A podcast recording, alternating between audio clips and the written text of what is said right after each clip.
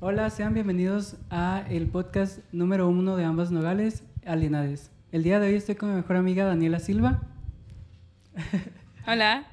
Bueno, el día de hoy quería traerles a mi amiga para que la conozcan. Más que nada era por el hecho de que les había comentado que tiene ideas eh, muy bonitas con respecto a- al ser humano, entonces me gustaría compartir un poco de su biografía para que ustedes la conozcan. ¿Empiezo yo? Sí, habla, habla Ok. de ti. Ay, qué aburrido. pues principalmente, muchas gracias por invitarme a este grandioso podcast número uno de ambas nogales. Así le presentan, ¿no? Soy fan, de verdad. Cada semana estoy con cada capítulo risa y risa. Me encanta y luego me gusta cómo tocan los temas. Solo Dios sabe que cuando nos juntamos son nuestros temas de predilección. Con uno hay otra tacita de café de por medio, ¿no? Entonces, pues en este momento nos encontramos en el interior de mi casa. Bienvenidos, bienvenidas, bienvenidas a ella. Y estamos en la cocina, en los cinco minutos del café con Daniela Silva. ¿Qué les puedo platicar de mí? A ver, soy psicóloga, tengo 27 años, tengo muchos años de experiencia en, en terapia clínica. ¿Por qué les digo muchos? Porque son más del, o sea, mi, mi, trayectoria, mi trayectoria profesional fue, inició bastante antes que los de una persona o profesionista regular. Mm, no porque yo haya sido diferente, sino porque conté con el apoyo de personas maravillosas con quienes estuve acce- eh, accediendo a lo que era la terapia supervisada. Esto quiere decir, mm, estábamos como en una práctica supervisada y luego salíamos, pero no era por parte de la universidad, era por parte de una institución dentro de la universidad que mm, pues que supervisaba que los estudiantes hicieran bien su trabajo y esto era parte de mi servicio, ¿no? Mi voluntariado, mi primer voluntariado. O sea que fueron tus primeros pasos en sí en acercarte a este A lo del- clínico. A lo clínico. Ujú. ¿Y en qué momento decidiste eh, decir, en realidad esto es lo mío, en, en realidad quiero ayudar a las personas en, en todos los... Ay, se me. Eso lo voy a cortar, perdón. Y ya se fue. Así, bueno.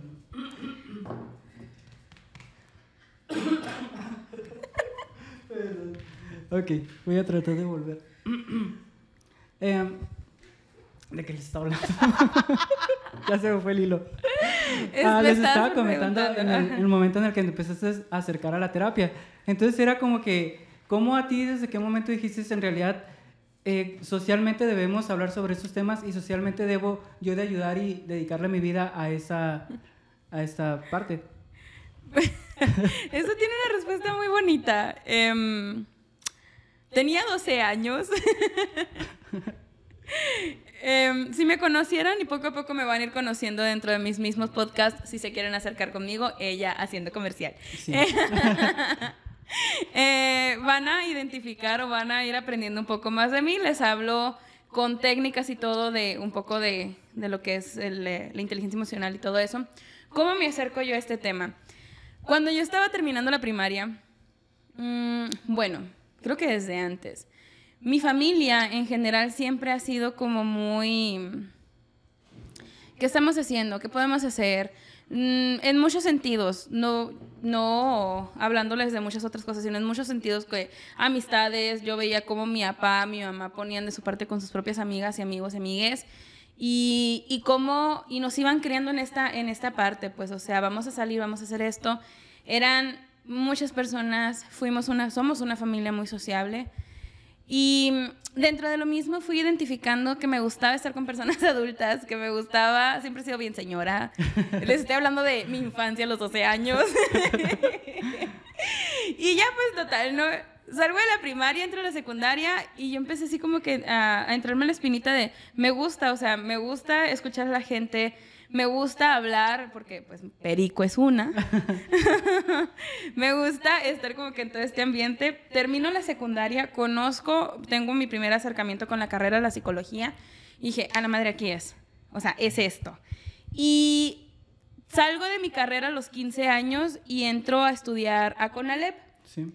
Yo recuerdo y siempre lo he compartido con mis pacientes, porque todo el mundo tiene una visión muy rara del CONALEP. Yo estoy enamorada de esa escuela, por los maestros que tuve, la calidad de, de, de profesionistas con quienes yo estudié, y había otros desbaratados por ahí. Con cualquier parte. Como en todo México y el mundo. Entonces, eh, empezamos esto y bueno, yo entré a Conalep a estudiar informática, técnica en informática con la idea, a mis 15 años tomé esa decisión, de que si como psicóloga no funcionaba, yo ya tenía mi carrera técnica y no me iba a morir de hambre, ya tenía que tener herramientas, porque una prevenida, ¿no? Entonces estudio eh, informática, me encanta la programación, eso es algo que pocas personas saben. Ya estoy muy oxidada, no me pregunten de nada. me encantaba todo eso y llega el momento en el que se presenta la oportunidad de decidir psicología, programación, matemáticas. soy pésima para matemáticas, pero una. Un disclaimer a la audiencia. Eh, una cosita, eh, actualmente, ¿qué temas son los que tú consideras que la gente no está hablando en cuestiones de, eh, de lo que tú haces? Que podrías hablarles aquí que realmente sea importante llevarlo a la mesa y platicar como familia. Uy, no. Bueno, es que creo que es mucho. Es mucho. Es mucho. Por ejemplo, una es controversial, ¿no? Es medio raro el asunto. cuando yo entré a estudiar psicología, empecé a tener más contacto con la educación especial. Entré a estudiar psicología, entré a estudiar lengua de señas, empecé a estudiar diplomados en educación especial. Realmente aquí donde me ven, he estudiado mucho. Soy medio, medio hippie el asunto, pero... diplomas tienes ya? tengo muchos. ahorita, hasta los que conté el año pasado, porque este año ya he recibido como unos siete o ocho más, llevo los que, según los que conté hasta abril, los que publiqué, fueron 39.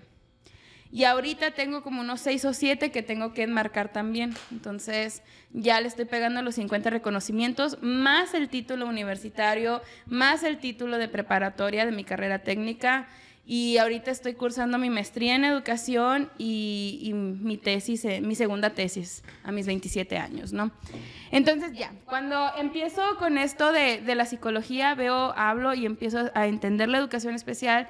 Creo que la educación especial desde el área de salud mental es algo que se tiene que explotar. Esto es algo que pudiera llevarnos dos horas a hablar, mil horas. y uno de los temas que mucha gente sabe que a mí me gustan porque yo le entro mucho a esto, es la naturalización de la prevención del cuidado del cuerpo, ¿no?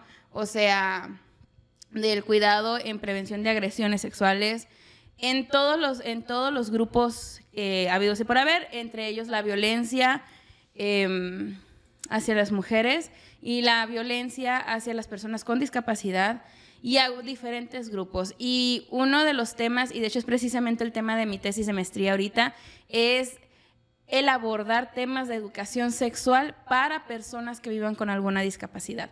Esto es muy interesante, yo creo que eso sería así como que lo más, no es raro, pero sí como lo más tabú de lo que he estado hablando eh, o estudiando y he ido construyendo muchas, así algunos pininos y he ido identificando otros que no conocía. Eh, el escribir te ayuda a identificar ciertas áreas que en su momento no le prestas la atención hasta el momento que lo estés escribiendo.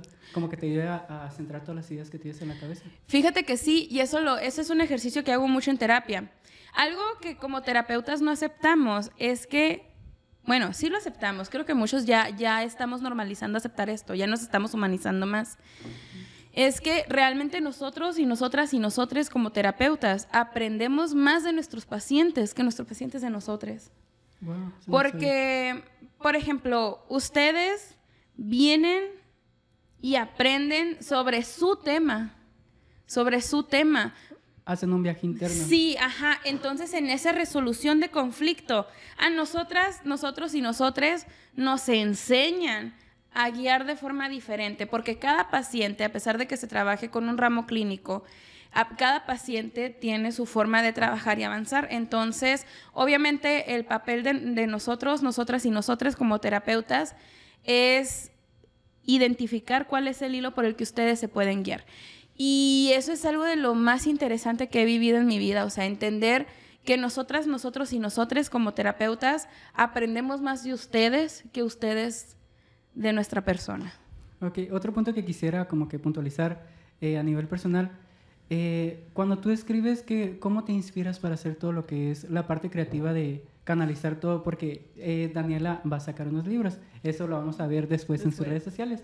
Eh, pero ella es escritora, entonces me gustaría que les Amateur. hablaras, no, sí, pero que les hablaras a las personas cómo es tu proceso creativo, cómo te inspiraste, aunque sea de un libro, nada más para que nos comentes esa parte de ti también. Bien, ahorita llevo escritas tres novelas sin editar. Em, la primera la escribí cuando tenía 15 años.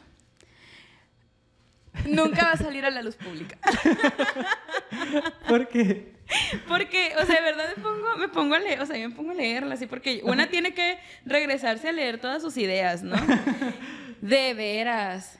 Era la adolescencia mexicana del siglo del, del 2010, o sea, neta que yo estaba así con todo el apogeo y el cambio, la identificación del yo, quién era, dónde era y cómo me iba moviendo, estabas encontrando tu identidad en este en mundo. todos los aspectos. Ajá. O sea que, pues al final de cuentas, si empiezas a ver tu cronología de libros, es parte de tu evolución como ser humano. Claro, ajá.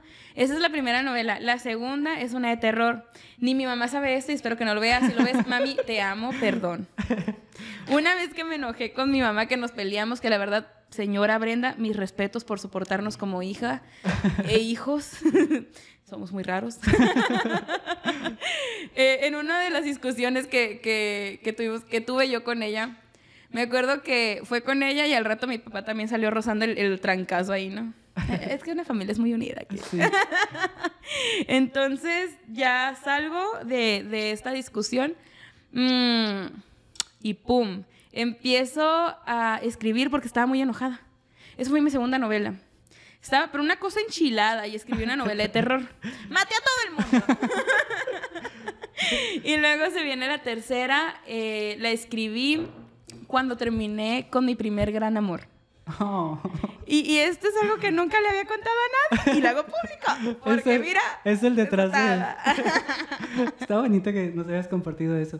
Eh, por ejemplo, ya en cuestión de tu canal, ¿cuál es la secuencia que le das a ciertos temas que te gustaría compartir aquí para que las personas conozcan más de Daniela en las redes sociales? ¿De qué hablas en tus redes sociales y que la gente diga, ah, mira, me interesa? Yo creo que de toda experiencia de vida, y eso lo aprendí gracias a los libros, Sí. no solo a los que leo, sino a los que he intentado escribir. Porque para esto he escrito cronologías. No, ¿cómo se dicen? Ah, no son cronologías, son. ¡Ay, no me acuerdo! ¿Cómo se dice? Algún día me voy a acordar. Eh, crónicas. Crónicas, ok. Entonces, te digo, creo que cada, cada, co- cada cosa que yo he escrito, que yo he leído, mi cabeza funciona con miles de metáforas en esta vida. Y, mm, y siento que, que ha sido una evolución muy grande para mí. O sea, entonces, desde ahí hasta el punto en el que me encuentro ahora, creo que cada etapa de vida ha sido algo como muy. Marcado y significativo, ¿no? Algo que no te conté fue que mi, mi tercera novela salió de esa, mi crónica. La crónica que, que yo escribí salió de una pesadilla. Entonces como que cierra ciclo en realidad con esas cosas. ¿Y qué pienso? ¿Qué hago? ¿Cómo lo pienso? No sé, es algo que yo siempre he pensado que los libros, las historias y los cuentos de terror y los de amor y los dramas eh, están ya en el aire. Ya eh, eh, hay algún cosmo arriba que ahí están las historias, nomás que de repente llegas al punto místico, esto voy a escuchar bien hippie, llegas al punto en el que te pones ahí y, absorbes esa idea y dices, esto lo tengo que escribir. Es algo que ahí está, nomás llega a tu cabeza. Podría y pum, lo- vincularse con tus emociones, en qué estado de ánimo estés como para canalizar como que todo este tipo de información. De información, claro que sí. Y Ah, tiene... Yo así. me quedé yo en tu, es que me quedé muy yo en tu historia.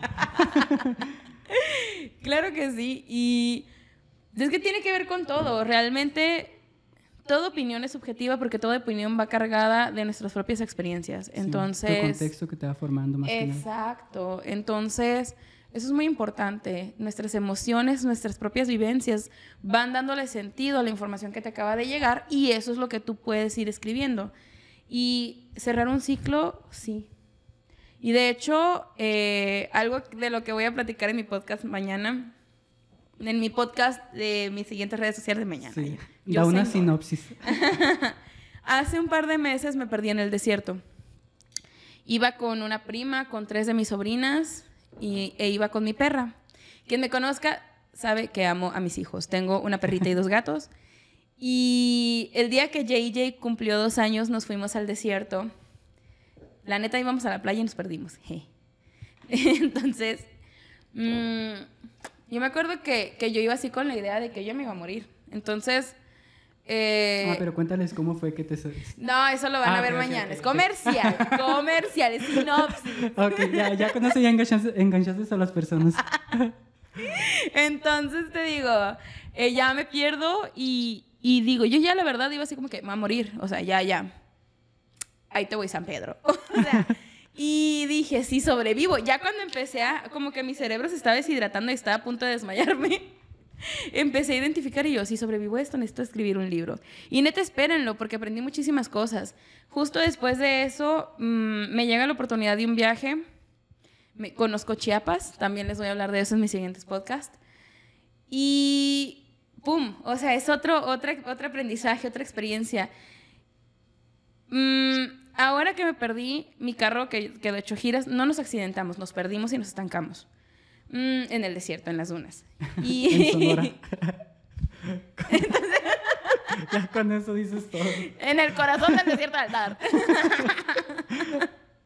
Entonces, eh, ya.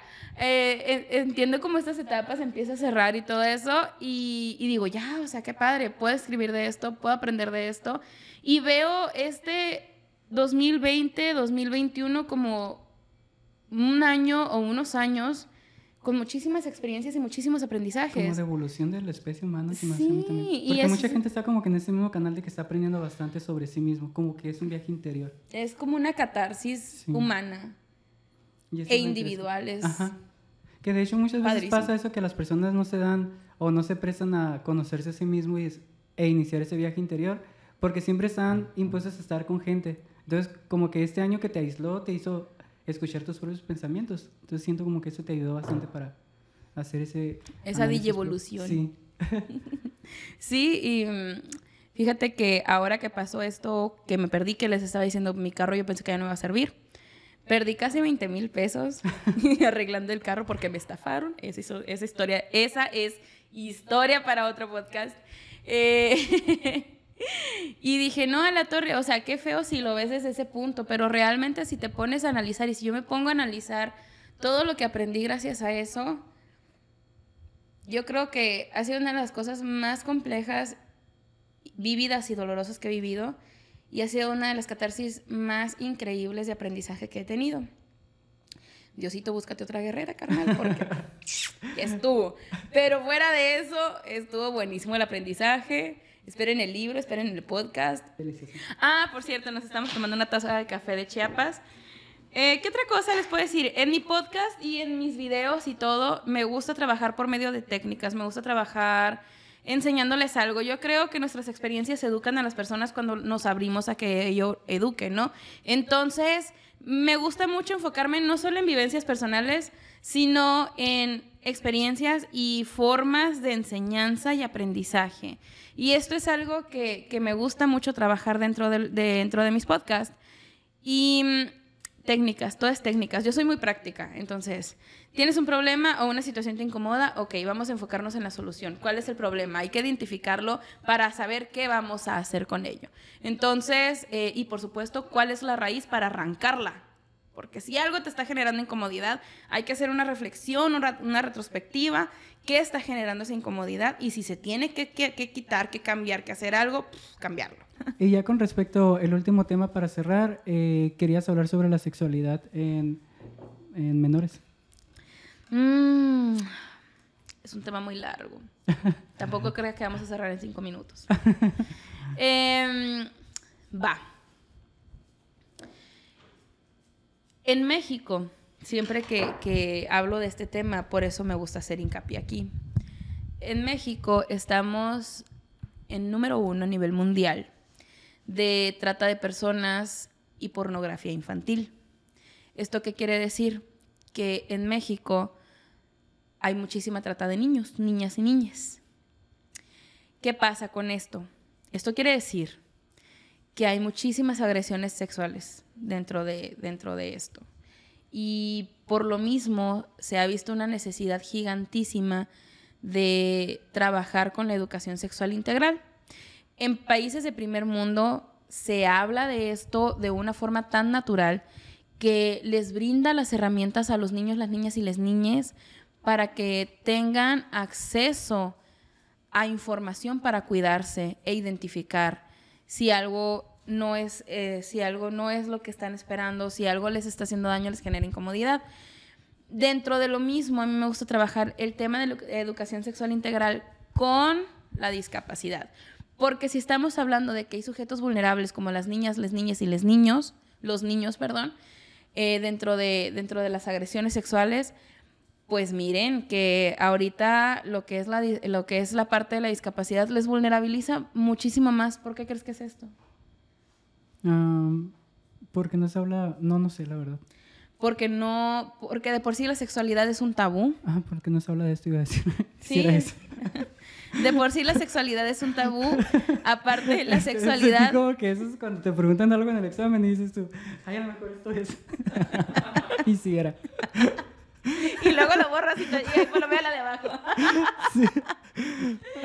Ay, en que me quedé. Porque es importante que se hable sobre estos temas.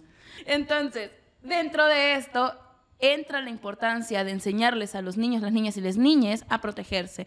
Porque en México estamos a primer, número uno a nivel mundial en explotación infantil, en pornografía infantil y en trata de personas porque no se habla de estos temas, porque hay muchísimo machismo, porque desconocemos a quién acercarnos a pedir ayuda. Y eso es, no se puede hacer así, no puedes cometer esa, esa, esa atrocidad. Necesitas conocer los derechos de las personas para orientarles, para decirles, ¿sabes qué? Aquí está, tú tienes derechos, tú tienes cómo pedir este apoyo y puedes acercarte a tal parte. Entonces, pues dentro de lo mismo, existen los derechos sexuales y reproductivos que no son más que derechos humanos que te enseñan a proteger tu propio cuerpo. Eso es. Y dentro de lo mismo, tenemos que dejar de tener un tabú con la sexualidad en las, personas en general y con las personas con discapacidad. ¿Por qué? Porque al enseñarles sus derechos les das herramientas para que se protejan. Al conocer tus derechos, tienes herramientas para protegerte. Esto lo vamos a voltear en este punto para el área de la psicología. Si tú sabes e identificas qué cosas mereces, qué cosas no puedes hablar, tú vas a entender cómo puedes ir trabajando para salir de ese hoyo, para cambiar esta situación. Entonces, el conocimiento es poder.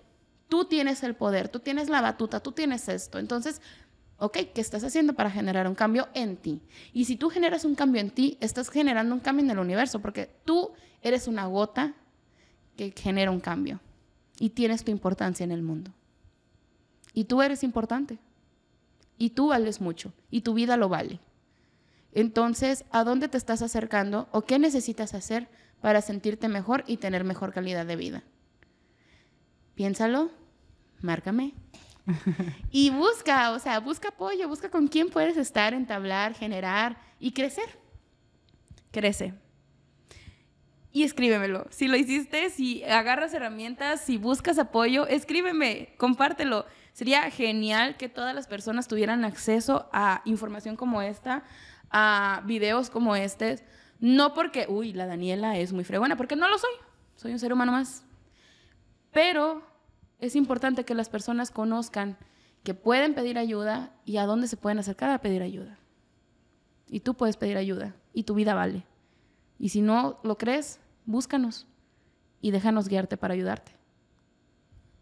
Muy bien. Eh, mi número de teléfono es el más 52 637 108 52 60. Ese es mi teléfono particular. Puedes escribirme y si gustas alguna consultoría, Inclusive si nomás quisieras alguna asesoría, se puede hacer por videollamada, presencial si estás acá en Caborca.